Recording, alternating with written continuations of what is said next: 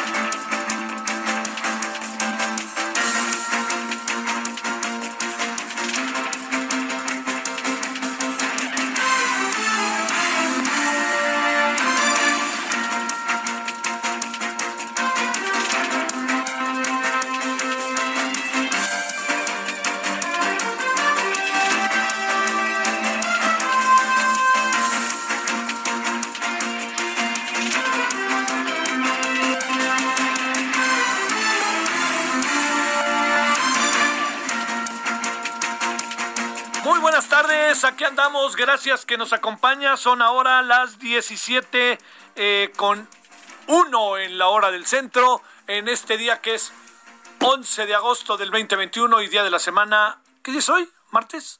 Mm, Miércoles, perdóneme, miércoles, día miércoles. Yo espero que haya pasado hasta ahora un buen día. Les saluda a su servidor Javier Solórzano. Les saludamos, les saludo a su servidor en nombre de todas y todos los que hacen posible la emisión. Bueno, a ver, este, varios asuntos. Al ratito vamos a hablar de esta, el primer caso en África Occidental. No está tan lejos, ¿eh? El mundo es una aldea global. Del virus de Marburgo este, similar al ébola. Si usted ha visto las cosas que el ébola provoca, pues se dará una idea, ¿no? De nuevo son virus que se meten a los, al cuerpo, a los pulmones y a toda esta zona, ¿no? Eso no son, entonces vamos a hablar con la queridísima doctora Susana López Charretón, viróloga, y vamos a hablar de ello. Pero déjeme decirle eh, también que eh, vamos a hablar de lo que anda pasando en la frontera sur, que hemos venido trabajando este asunto. Y también le quiero decir que eh, hoy estuvimos buena parte de la mañana en la Cámara de Diputados. Estaba preparándose lo que estamos viendo, ¿no? Que es eh, el proceso de desafuero del señor Mauricio Toledo y del señor Huerta, eh, diputado del PT y diputado de Morena. Eh, ¿Qué tanto lo que estamos viendo hoy a ver, ¿qué tanto este, hay elementos para que estos dos personajes pasen al desafuero?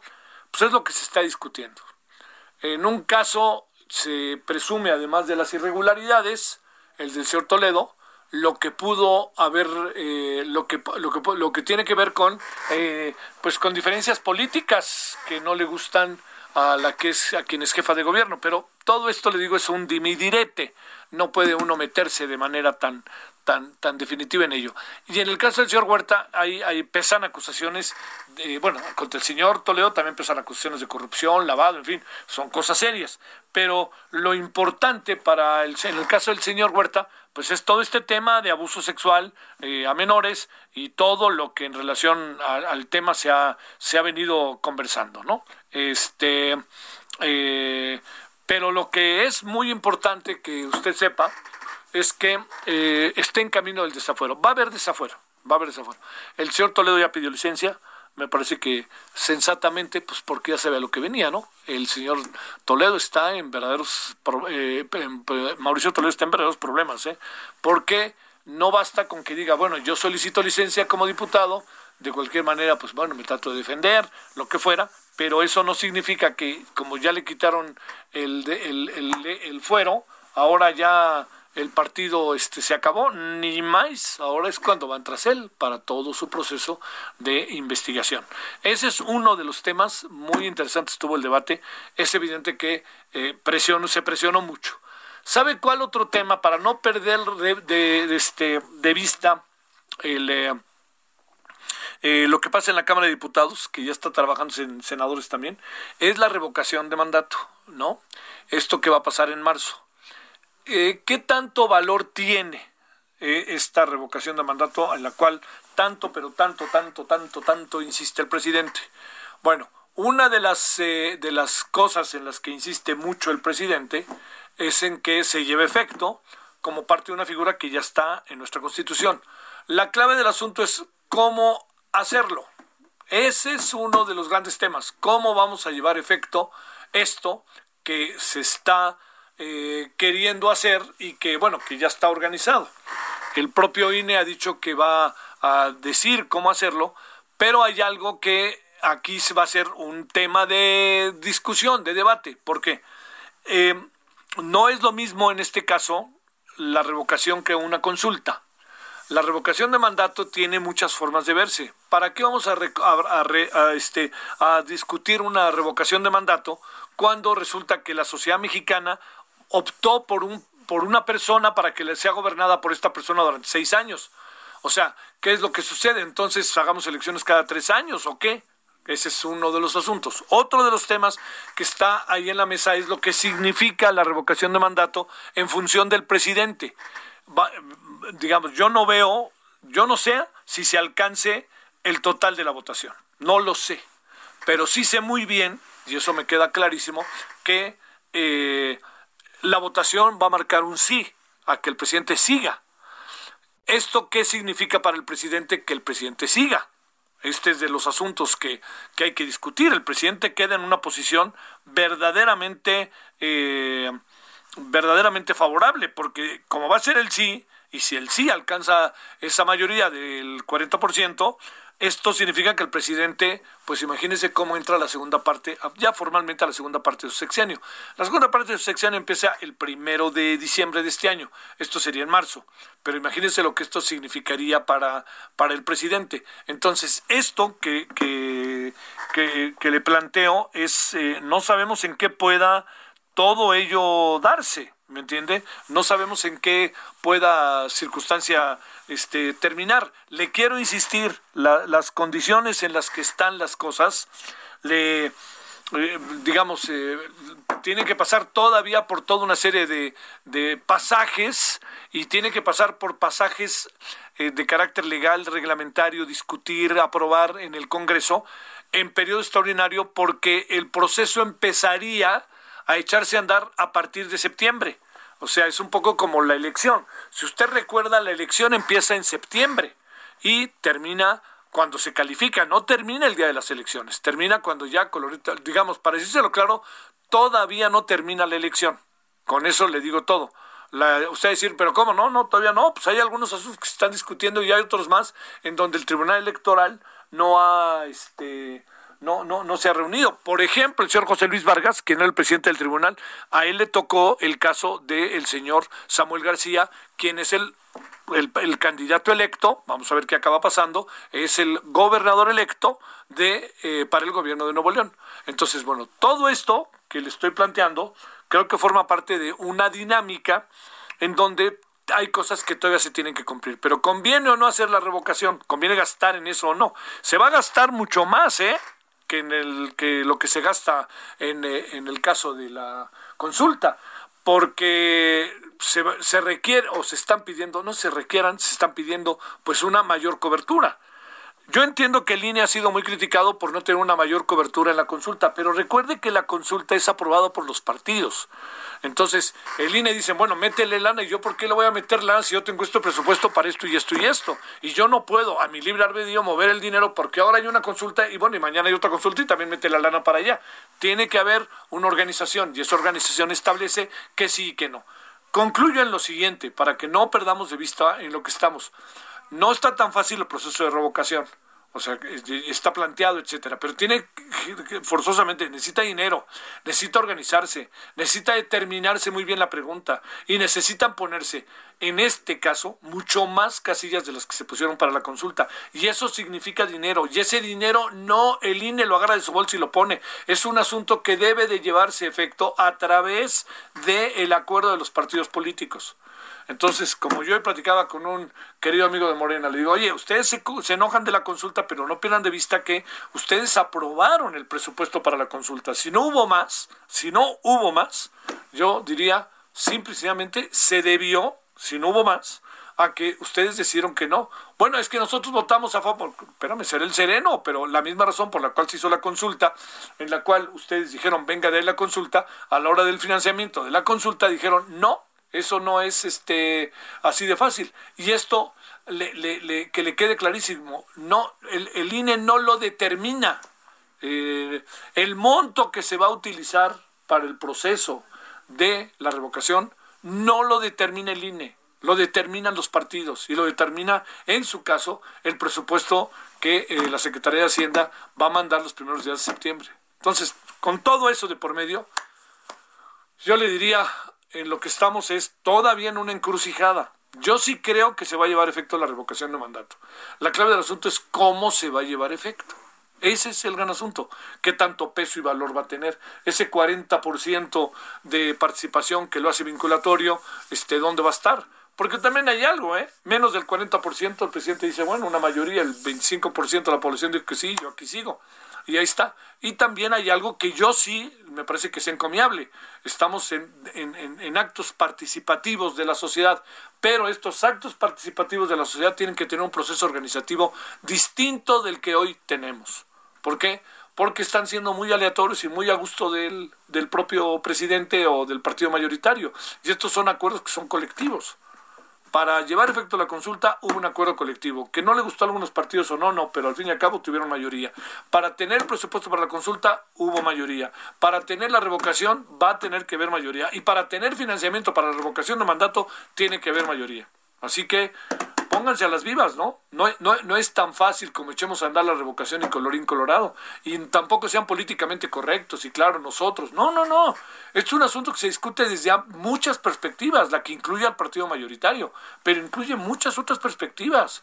Por ejemplo, hay quien dice, ¿para qué gastamos tanto en una revocación de mandato si elegimos al presidente seis años? Pero el presidente dice, no, yo quiero aquí ratificar quién soy. Sobre todo el presidente lo que quiere es un empujón, ¿no? Bueno, pues si hay una revocación y en la revocación se dice sí va, pues sí va, y así es una mayoría, vivimos una democracia, no es lo que uno quiera, sino es lo que la mayoría decide.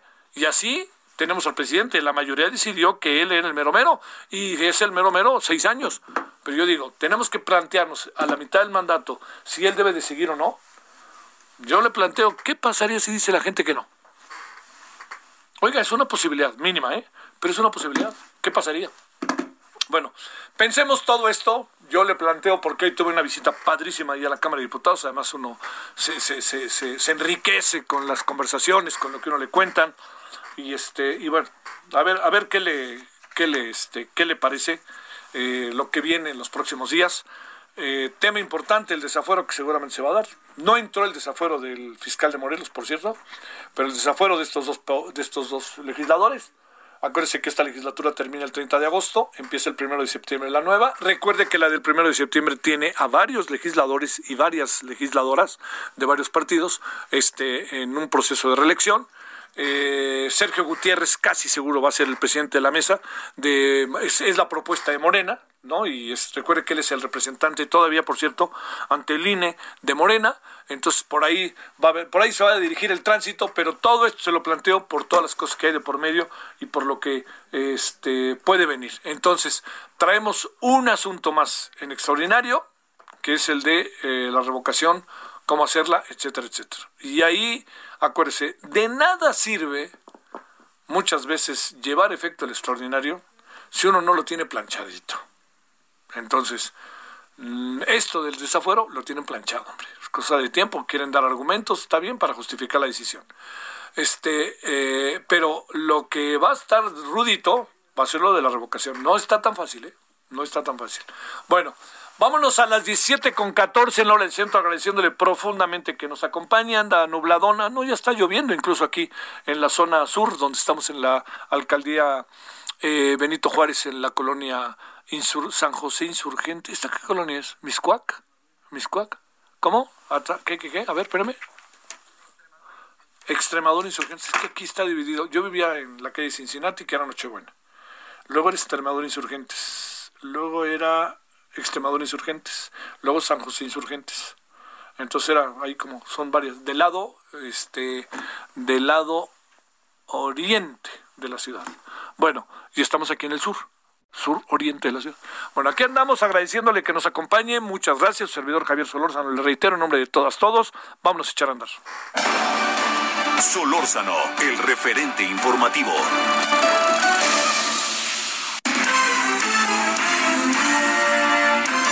Esperamos sus comentarios y opiniones en Twitter. Arroba Javier Solórzano. Arroba Javier Solórzano.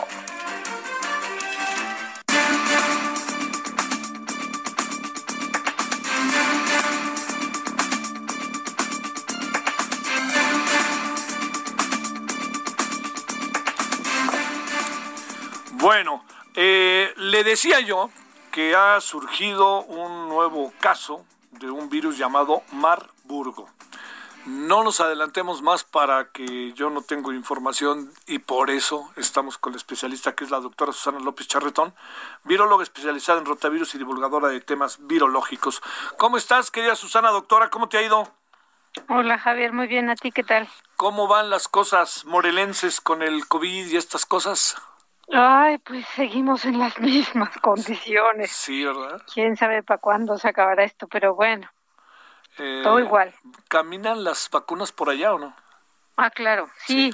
qué bueno. Y, y vacunémonos, porque estamos viendo clarísimo que, ok, la gente se reinfecta, pero no se enferma tan grave y no se muere. Tenemos este gráficas que luego te mando, en la que estamos viendo que sí funcionan, o sea, que funcionan muy bien. Claro que todavía falta mucho por vacunar, pero hay que hay que hacerlo. ¿eh? Y este, es que también, eh, digamos, entiendo que diario llegan vacunas, ¿no? Pero eh, que 500 mil, etcétera, pero para la cantidad de personas que somos, híjole, está lejos, ¿no? Está, sí, somos muchísimos. Y, y, y bueno, la realidad es que todavía no llegamos ni al 25% de, de población con esquema completo. ¿no? Pero es que somos muchos millones, somos casi 130 millones, entonces pues sí tenemos que ser pacientes a pesar de que sí yo oigo, o sea, casi llegamos al millón de vacunas diario, pero pues hay que acordarnos que la mayoría de las vacunas llevan dos dosis y pues sí, vamos ahí más o menos. Oye, te leo esto para que te des una idea. México suma 22.711 nuevos casos de coronavirus. Es la cifra más alta. ¿eh? Eh, se acumulan 3.020.596 contagios, 246.203 muertes. El incremento de las personas fallecidas alcanza 727. Eh, y tenemos 483.340 casos sospechosos. Estamos, está terrible, ¿no, doctora? Está terrible, sí, totalmente de acuerdo. Y es que, pues, o sea, todavía faltamos muchos por vacunarnos. O sea, la buena noticia es que sí funciona y que los vacunados ya no están dentro de las cifras de, de muertes y de, y de hospitalizados, pero todavía quedamos mucha gente sin vacunar que se ha descuidado brutalmente. O sea, todas estas banderas o semáforos verdes, pues estamos pagándolos, ¿no? O sea, la gente cree que que es salir a la fiesta y pues no, o sea, la realidad es que ahorita estamos hundidos en, en una cantidad de infección enorme justo porque pues no hubo nada de cuidado, hay que seguirnos cuidando.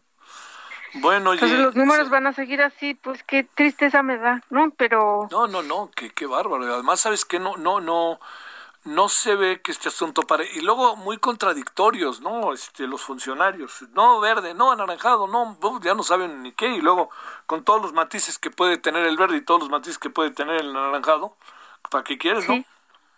Sí, yo creo que el mensaje que tenemos que dar es cuídense, o sea, no importa lo que los colores de los semáforos, lo que tenemos que hacer es seguir usando cubrebocas, no ir a lugares cerrados, eh, no juntarnos con mucha gente sin cubrebocas, eh, evitar contacto físico cercano.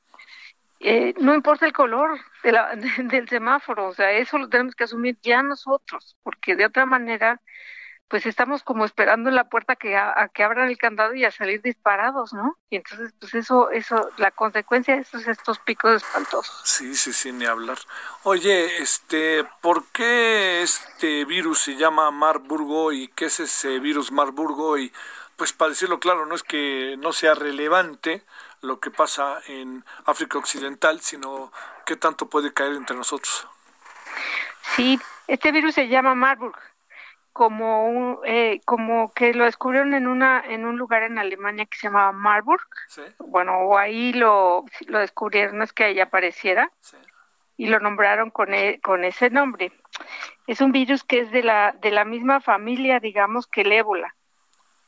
Y pues o sea decir ébola todavía nos evoca pánico no o sea son virus que causan unas enfermedades hemorrágicas tremendas y que tienen un índice de letalidad altísimo. Nueve de cada diez personas se mueren con esta enfermedad que es, que es espantosa y súper contagiosa. Entonces, eh, en África, que tienen mucho, muchos pequeños brotes, afortunadamente, pues están perfectamente ya eh, alertados de que cuando hay un caso de estos se prenden las alarmas porque esto es muy contagioso y no sé si te acuerdas, hace algunos años hubo una epidemia de ébola que inclusive pensamos que iba a llegar a México, ¿no? ¿En qué consiste este eh, este virus? ¿Qué, ¿Qué es lo que, de dónde viene? ¿Tiene algo que ver con el COVID o alguna cosa así? ¿O todos son como este circunvecinos, para decirlo de alguna manera, doctora? no, son como familias diferentes de virus, ¿no? Este virus eh, eh, es pues nomás se llama virus igual que, el de SARS-CoV-2, pero no tiene nada que ver, es de completamente otra familia. Y lo que sí tiene en común es que normalmente estos virus eh, se, se, encuentran mucho en murciélagos, en murciélagos, este, y, justo lo que pasa mucho en África es que la gente se mete a la selva o al bosque en busca de frutas o alimentos o lo que sea y puede entrar en contacto con fruta mordida o con desechos de murciélagos o inclusive comer alguna carne contaminada y se infecta. Y entonces afortunadamente como que el virus que brinca de los murciélagos, este Marburg o ébola que brinca del, de los murciélagos a las personas, como que no se ha adaptado muy bien a las personas y por eso no tenemos estos brotes explosivos como el de SARS-CoV-2, pero lo que sí es que, que las personas que están infectadas tienen hemorragias externas muy impresionantes y el virus se contagia a través de todas esas secreciones de, sangre y sudor de las personas. Entonces sí es requete difícil controlar los contagios. Eh, las posibilidades de que se pueda acotar el virus y que se pueda impedir que salga de la zona en la que está es muy difícil. Eh, no, eh, afortunadamente es, es más bien fácil porque las personas se ponen muy, muy, muy mal. O sea, no es como que te subas a un avión enfermo. No es como SARS-CoV-2 que puedes pasar tres días infectado sin que se te note, digamos, un, síndrome gripal o una enfermedad o fiebre. Este virus en general, eh, cuando las personas están infectadas, tienen una enfermedad muy aparente, con fiebres muy, muy altas, con eh, muchos síntomas. Entonces, no es tan fácil que se nos esparza. Digo, puede suceder, pero no es tan fácil que tengamos estos brotes. Y lo que menos queremos ahorita es hablar de otro de estos, de estas pandemias, ¿no? Híjole. Bueno, oye, este, eh, a vacunarse, ¿no? Ah, sí. Eso sí, por favor, o sea, y sana distancia y este y el cubreboca, todo eso, ¿no? Y el cubrebocas todo el tiempo, todo el tiempo. No nos confiemos ni los vacunados, porque los vacunados nos podemos reinfectar. Claro. No nos vamos a enfermar tan grave, pero sí somos contagiosos y hay muchas personas que no están vacunadas. Entonces, por cuidar a los demás, por favor, vacúnense y usen cubrebocas. Muy en breve, ¿está minimizando el gobierno lo que pasa con los niños? No, yo creo que lo que pasa es que no tenemos eh, todavía suficientes vacunas como para llegar a ese estrato de la población. Yo creo que, yo creo que de ninguna manera vamos a minimizar o, a negar vacunas para los niños. Simplemente es cuestión de su programa no tiene suficientes vacunas ahorita para cubrir con toda la población no eh, adulta. Sí. Pero yo no creo, o sea, sería imposible que le negaran la vacuna a los menores de 18 años. Te mando un saludo, doctora. Muy buenas tardes. Igualmente que estés muy bien. Tú mejor, la doctora Susana López Charretón. El virus este que se llama Marburgo, que fue descubierto en Marburgo, Alemania. Pausa. El referente informativo regresa luego de una pausa. Heraldo Radio, la HCL se comparte, se ve y ahora también se escucha.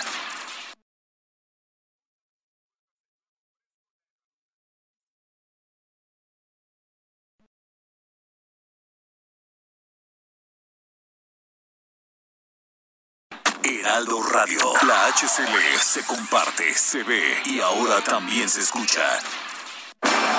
Estamos de regreso con el referente informativo. Solórzano, el referente informativo. Claudia Sheinbaum manda reformas a la ley de vivienda. Senado avala iniciativa para frenar la corrupción en la Secretaría de Marina. Exigen padres de víctima que Saúl Huerta sea detenido inmediatamente tras el desafuero. Se registra terremoto de 7.2 grados en Filipinas. Hay alerta de tsunami. Científicos aseguran que cambio climático causará escasez de alimentos. Alerta en África por Marburgo, un virus similar al ébola. Arranca vacunación para jóvenes de 18 a 29 años en Estado de México. Arquidiócesis de San Luis Potosí pide destinar dinero de consulta para blindar escuelas contra COVID-19. Claudia Sheinbaum asegura que el caso contra Saúl Huerta es sobre pederastía. Asesinan a Gregorio Pérez Gómez, fiscal de justicia indígena de Chiapas. Esperamos sus comentarios y opiniones en Twitter. Arroba Javier Solórzano. Arroba Javier Solórzano. Las estaciones de búsqueda, rescate y vigilancia marítima trabajan todos los días del año Cuentan con una flota moderna, tecnología de punta y personal especializado. Que vigila los mares y costas del país. Con honor, deber, lealtad y patriotismo, dan todo por la vida. En caso de peligro, llama al 800 Marina 1. Una armada que nació para servir a México. Secretaría de Marina. Gobierno de México. Esperamos sus comentarios y opiniones en Twitter. Arroba Javier Solórzano. Arroba Javier Solórzano. No hay un modo, no hay un punto exacto. Te doy todo y siempre guardo algo.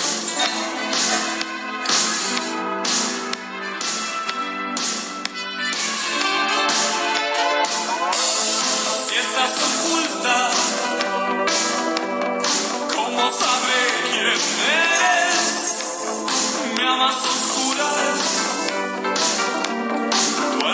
envuelta en redes.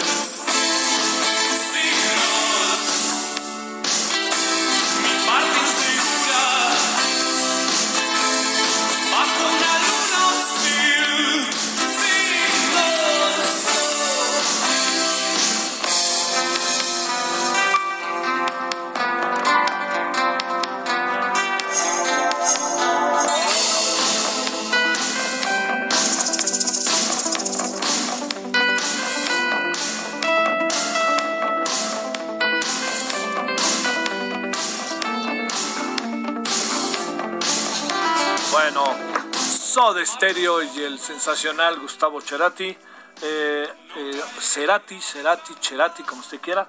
Eh, él fue el que encabezó esta banda maravillosa de Soda Stereo.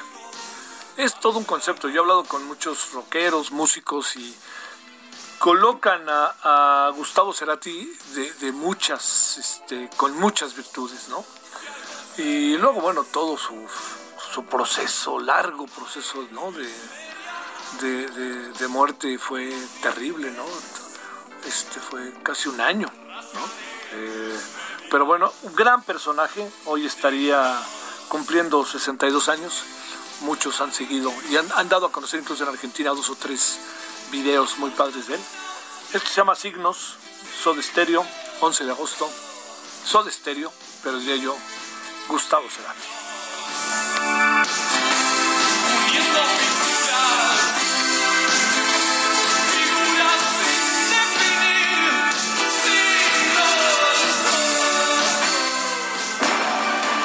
Solórzano, el referente informativo.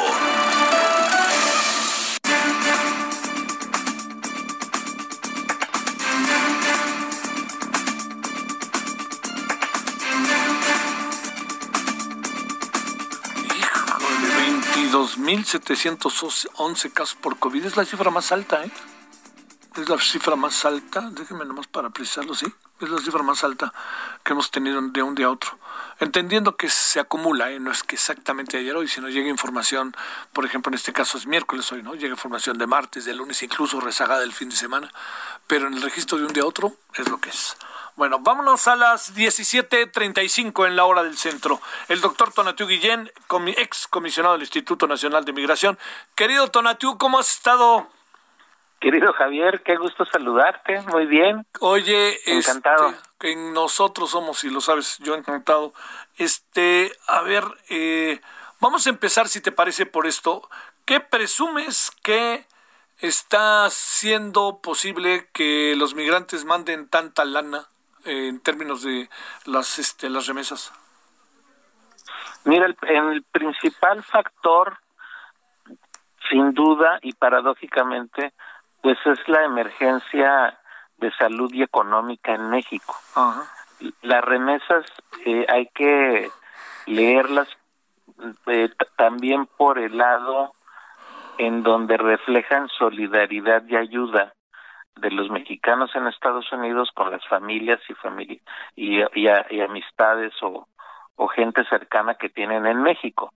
Entonces, eh, como pasa con muchos de nosotros también, Javier, que que familiares o amigos están en alguna emergencia económica o de salud, pues no sé si hagamos ahí rápidamente un sondeo, pero nos ha costado. O sea, siempre estamos ahí tratando de apoyar, eh, creo que nos ha pasado a todos en México, y en, desde Estados Unidos el, el, el crecimiento tan notable de, de remesas, pues no es que estén en auge, la economía de Estados Unidos no es que tengan muchísimos más ingresos eh, los paisanos allá, pero sí hay un eh, marcado compromiso con, con, la parte mexicana de las familias que están aquí en el territorio y, y lo que yo leería ahí es más bien un gesto de solidaridad extraordinario y un esfuerzo extraordinario por apoyar a la gente en México.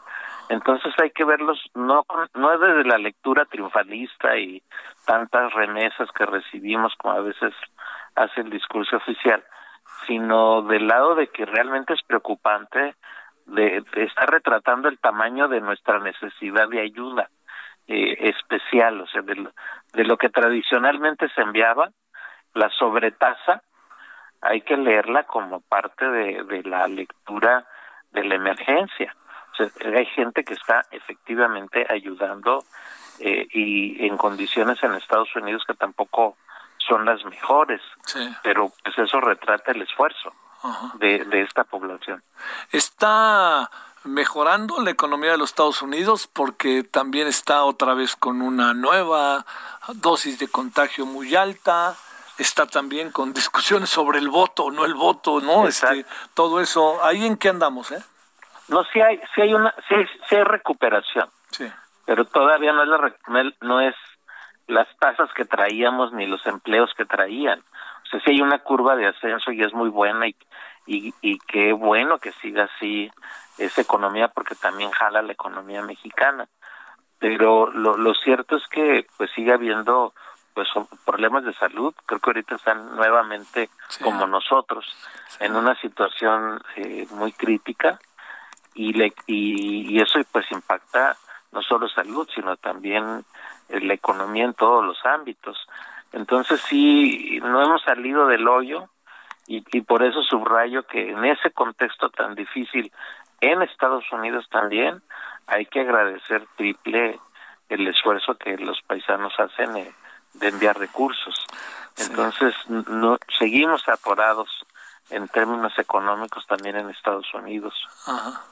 Oye, eh, la parte que, que, corresponde a este tema eh, de que llegó, lo platicamos ayer con Roberto Velasco de la Cancillería, que llegó un avión de, de Estados Unidos hasta Tapachula con migrantes, en este caso guatemaltecos, ¿no tendrán que mandarlos a Guatemala o cómo, cómo vemos todo esto? Tiene varios eh, puntos de, de reflexión ese evento. A ver, de, entrada hay que señalarlo como lamentable. Porque primero es una es una es una señal de endurecimiento de la política migratoria de Biden. Aquí pues arrancó este gobierno con una oferta de rectificación de las barbaridades de Trump y si hay, debo subrayarlo, iniciativas positivas en esa dirección, pero están muy, muy presionados con el arribo de enormes cantidades de, de centroamericanos, de, de mexicanos, también nosotros estamos ahí ya encima otra vez en la frontera, y, y, de, y sobre todo de Cuba y Haití y otros países de, de América Latina. Entonces sí hay un flujo muy grande, este tiene una presión sobre todo política. Eh, al interior de Estados Unidos, pues el debate político sobre migración sigue muy intenso y, y, en, y en el debate político culpan a Biden de los arribos tan grandes que están ocurriendo en este momento. Entonces, que envíen a la gente esta expulsada de inmediato a México vía aérea, pues es un, un endurecimiento primero y luego hay el, el, el riesgo, y yo creo que vamos a enterarnos muy pronto, el riesgo de violación de derechos y de y de la legislación norteamericana e internacional, porque pues uno de los principios del orden internacional en materia de refugio es de que no se devuelva a las personas a sus países. Entonces, el, el Estados Unidos, pues muy hábilmente, no está devolviendo a sus países, sino los manda a nuestro país, que, bueno, México ya está recibiendo en la frontera y ahora ya se abrió completamente a, a, que nos regresen hasta Tapachula. Entonces no es solamente ya un avión, Javier, ya van varios, se está volviendo un vuelo, creo que diario, o uno o dos. Y eso, pues, eh, ese endurecimiento es violatorio del marco internacional de refugio y en ese mapa pues México está siendo parte de, de esa jugada. agregaría también, Javier, que pues el, desde la perspectiva de las personas migrantes, pues el sufrimiento y refugiados sobre todo, el sufrimiento pues se multiplica porque ya ya ahora no solo es el gran esfuerzo y la extorsión continua que sufren y los pagos eh, de miles y miles de dólares que hacen, sino llegan y los regresan hasta México y México los regresa pues a la frontera con Guatemala. Entonces sí, sí estamos viendo un endurecimiento de Biden de, y del gobierno de México. Y, y, seguramente va a haber disputas jurídicas muy serias alrededor de esta medida. Este, ¿Cuál es el criterio, por ejemplo, para que estos 100 guatemaltecos de los cuales dimos cuenta ayer los hayan subido al avión? ¿Qué, ¿Qué, no cumplieron o qué fue lo que pasó? Son, son de los que de las personas que están regresando con el argumento de la restricción de salud.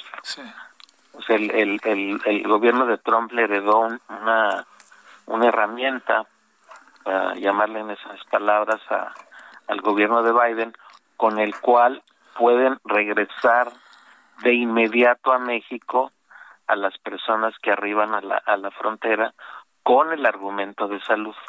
Pues hasta ahí lo dejó Trump. Entonces son personas que o intentaron seguramente el cruce irregular, este se les identifica en condición irregular, se les aplica la regla del, del criterio de salud y ya no se regresan a México como estaban haciendo. Ahora los están regresando, pues, tres mil kilómetros para atrás. ¿no? Oye, ¿por qué no los regresan a, por qué no lo, digo, no, no, no me opongo a que lo regresen a México, simplemente que, que sea lo que se tiene que hacer, pero ¿por qué razón los regresan a México y no a Guatemala? Porque si los regresan a Guatemala sería la violación explícita del principio de no devolución de refugiados. Y entonces el gobierno de Estados Unidos se metería muy explícitamente en un juicio que perdería de inmediato. Entonces, como, como entre comillas no está regresando al país, sino los está poniendo otra vez en donde estaban, eh, que es el país previo, que es México, pues entonces ya no hay, ya no es devolución, ya y no se rompe ese principio. Pero están jugando en una navaja muy delicada, Javier. Yo creo que que la disputa jurídica no tarda ni horas en ya plantearse en Estados Unidos y es muy probable que lo paren. Lo, lo lamentable es que México pues sigamos otra vez este en, no dijimos nada, ¿no? En, eh, sí, exactamente, con la puerta abierta. y Sí, claro, pasen y, les ayudamos. Nos, les pusimos la escalera para que se bajaran del avión. ¿Y qué pasa con ellos ya aquí en México, eh? Pues lo regresan a la frontera con Guatemala. ¿Pero qué, lo suben, un, lo suban un camión o qué? Sí, sí, en autobús y como muy probablemente también regresen de otras nacionalidades centroamericanas, pues se hará lo que habitualmente se hace, que es el retorno en autobús hasta sus países. Esto todavía lo, lo, lo, desconozco, pero es lo que es lo más probable que eso ocurra, hasta en tanto no paren este mecanismo en Estados Unidos. Y, y, y, hay, y hay que sumarle otro asunto, Javier, que te lo comento porque también está en ese escenario y es el de tráfico de personas. Los traficantes ahorita están en el momento pico de este gran mercado horrible que es el tráfico de personas. Y si calculas que cien mil personas al mes eh, eh, llegan traficados dentro de este mecanismo, y si cada persona pagó un promedio de cinco mil dólares, pues ya te darás cuenta del mercado que está en juego y de la cantidad de dinero tan escandalosa que, que es que es este con la que son extorsionados estas personas y, se explica que exista tantos recursos que permitan a traficantes rentar autobuses, meter gente en trailers, utilizar todo tipo de transportes. No, no dudo que también estén comprando vuelos de avión, entonces ahorita México está este pues perforado por las bandas de traficantes y desafortunadamente no tenemos las medidas contra las bandas criminales desde que están estructuradas desde Centroamérica y evidentemente en México y también en parte de Estados Unidos y a ellos no les estamos poniendo el, el freno suficiente ni siquiera estamos haciendo el seguimiento detallado de los flujos de dinero que, que están alrededor del tráfico de personas y que son gigantescos, Javier. Híjole. Oye, en suma, eh, a ver, ¿a qué se puede deber que tengamos ahora otra vez como tanto flujo allí en la frontera sur hacia México? Pues sigue la crisis social y de violencia en Centroamérica, ese es un hecho y el, el, el mercado y la oferta de tráfico es tan grande y las familias tienen muchas de ellas apoyos desde Estados Unidos para pagar a los traficantes que se vuelven un círculo que se va ampliando progresivamente a sí mismo. Sí, claro. Entonces es, ese esa, esa estructura la que estamos viendo ahorita literalmente funcionar con toda impunidad y, y a lo que hay que agregar nuestra propia problemática, Javier, que los mexicanos otra vez estamos yendo a Estados Unidos por razones económicas y también por refugio.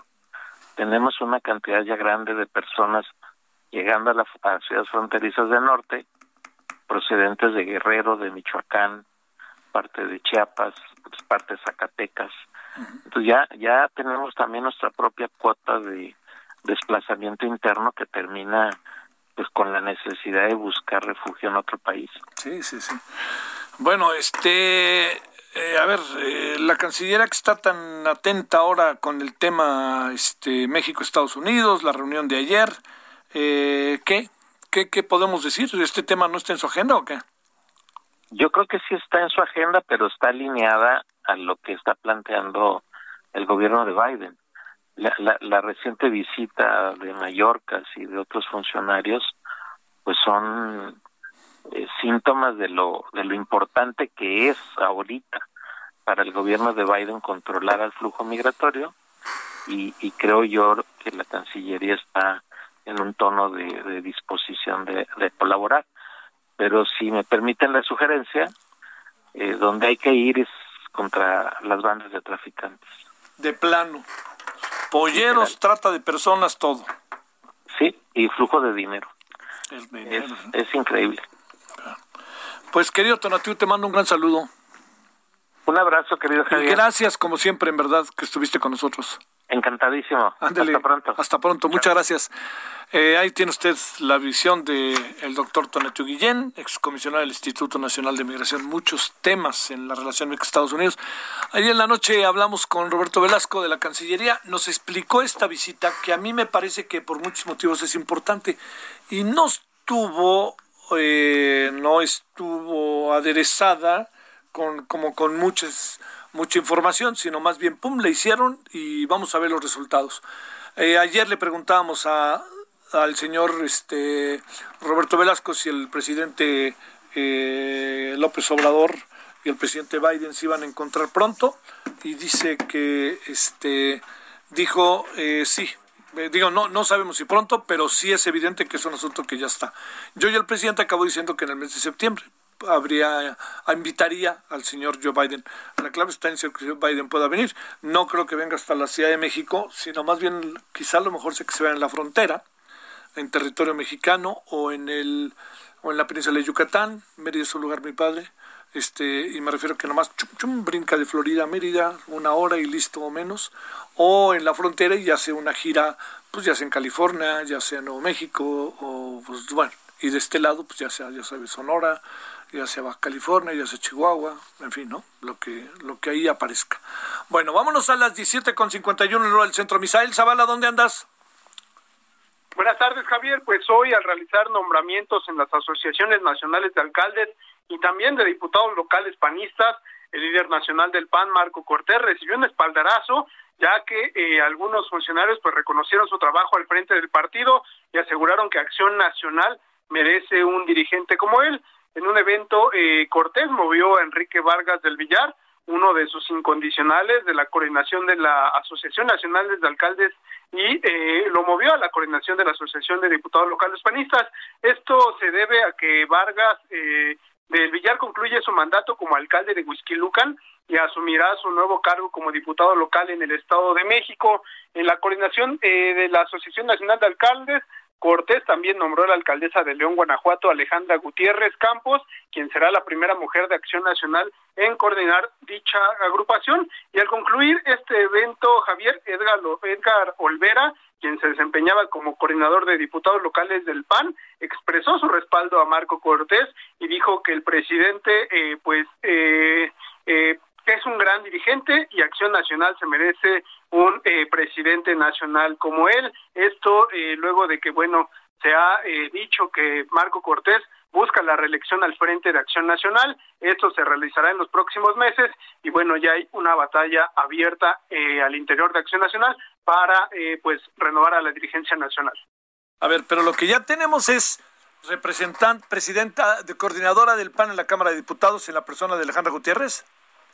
Eh, es, no, ella es coordinadora nacional eh, de alcaldes. Ah, perdóname, Eh, perdóname. esta- Es alcalde, ya, claro, claro. Sí, exactamente, es, es alcalde de León, Guanajuato. Ella va a, bueno, a, pues a coordinar a todos los alcaldes de Acción Nacional a nivel nacional y también, bueno, se nombró a, a, a Vargas del Villar como eh, pues coordinador de diputados locales a nivel nacional. Sí, me equivoqué. Gracias, muchas gracias, Misael. Cerramos, José Ríos. Adelante, José Ríos, al Ledomex.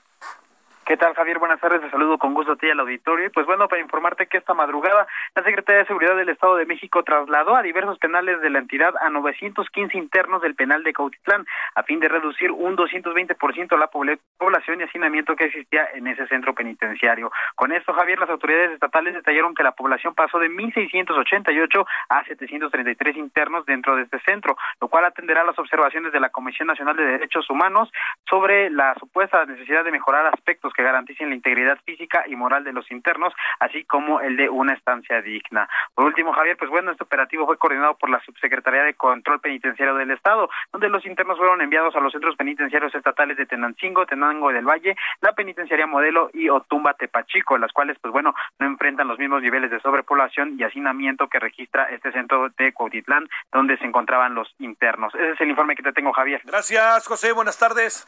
Buenas tardes, seguimos pendientes. Bueno, vámonos a ver. ¿Qué tenemos para la noche? Tenemos el tema del flujo migratorio en la frontera sur, tema importante, el tribunal, el Instituto Nacional Electoral y la Corte. Vamos a ver estos tres temas y la información del día y un asunto muy interesante que nos tiene Charbel Lucio en Michoacán. Bueno, ahí tarde, nos vemos al rato. Hasta aquí, Solórzano, el referente informativo. Heraldo Radio, la H que sí suena y ahora también se escucha.